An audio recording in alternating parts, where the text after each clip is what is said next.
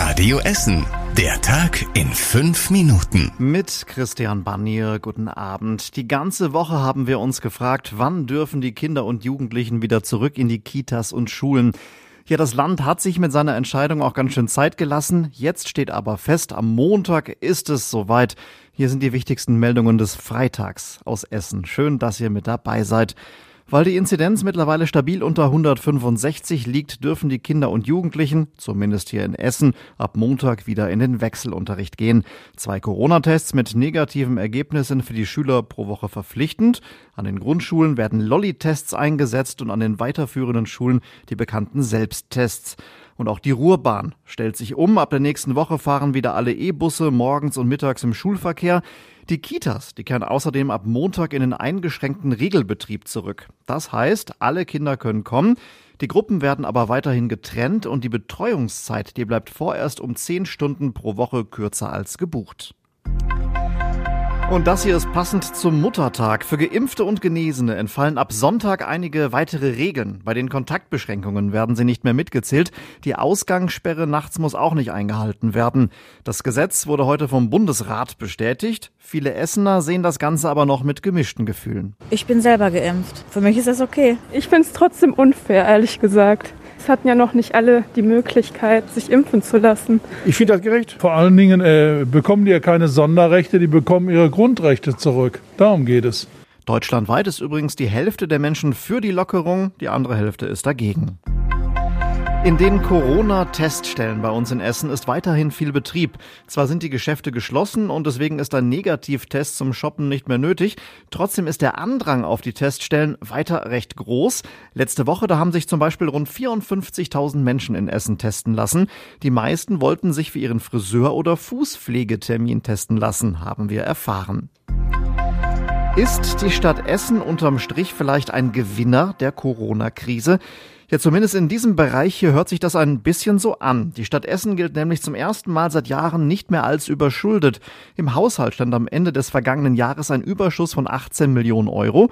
Unter anderem hat die Stadt mehr Corona-Hilfen vom Land bekommen, als sie Corona-Ausfälle hatte. Außerdem musste sie weniger für die Unterbringung von Hartz-IV-Empfängern bezahlen. Für die Gesamtbilanz ist aber vor allem wichtig, dass die Aktien des Energiekonzerns RWE deutlich im Kurs gestiegen sind.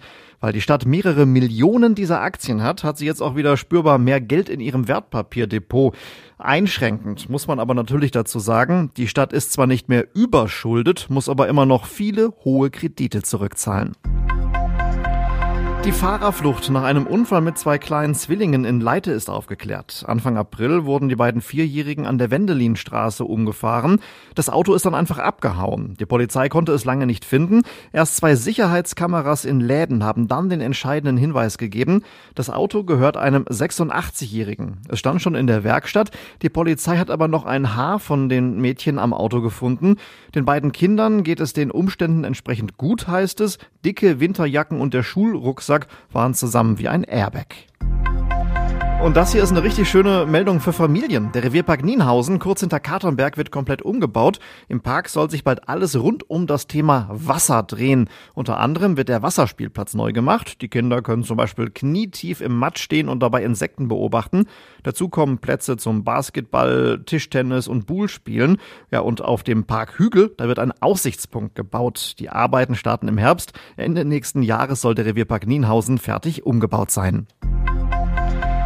Die Mediziner der Uni Duisburg-Essen, die haben heute einen Menschen geehrt, ohne den es wohl deutlich weniger Corona-Impfstoffe geben würde.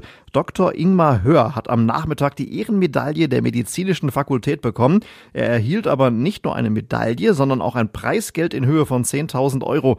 Der Wissenschaftler hat maßgeblich die Erforschung von mRNA-Molekülen vorangetrieben. Sie sind die Grundlage für viele Corona-Impfstoffe wie den von BioNTech Pfizer.